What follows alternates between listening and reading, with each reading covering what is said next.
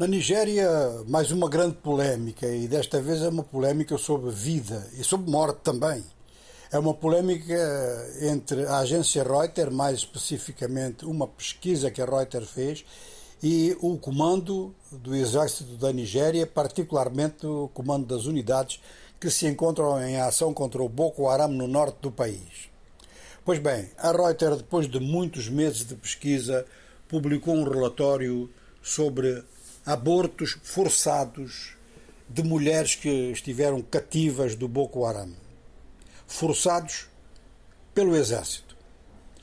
Isto corresponderia, portanto, a dois tipos, a dois tipos de crença. Por um lado, que as crianças que nascessem após um cativeiro no Boko Haram seriam estigmatizadas a nível da sociedade no norte da Nigéria, sobretudo. Segundo aspecto, muitos militares e alguns civis acreditariam que essas crianças seriam naturalmente novos terroristas. O número de casos seria da ordem dos 10 mil. E estes 10 mil casos foram tratados com pílulas abortivas ou com injeções. Alguns casos de morte, e em muitas situações as vítimas nem sabiam que estavam a ser tratadas para um aborto, só deram conta quando começaram a sentir sangue. Há diversos eh, elementos de testemunho que vêm precisamente desse grupo. Mulheres que estiveram sob o cativeiro do Boko Haram, mas há alguns testemunhos militares, segundo diz a Reuters, naturalmente não dá os nomes. Ora, o, o detalhe deste relatório chama a atenção para a existência do fenómeno e este fenómeno é então negado pelo comando do Exército, dizendo que isto é um insulto, não só ao Exército, mas à cultura da Nigéria, onde a vida humana é respeitada.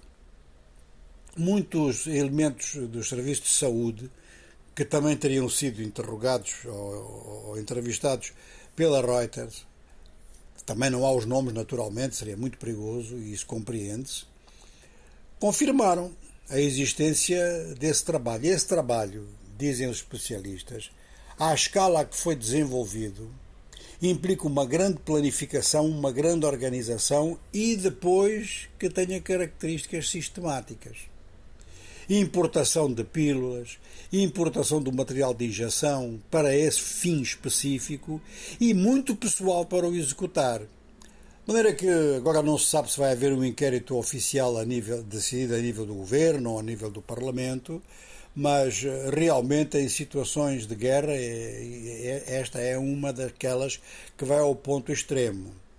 Nós estamos lembrados que muitas situações eh, de violação de mulheres por forças armadas eh, aconteceu, por exemplo, na Guerra da Bósnia e aconteceu durante o genocídio do Ruanda. Em alguns casos, os abortos foram feitos, talvez por decisão individual das vítimas, mas a esta escala, parece-me que não temos caso nenhum, pelo menos tanto quanto eu saiba.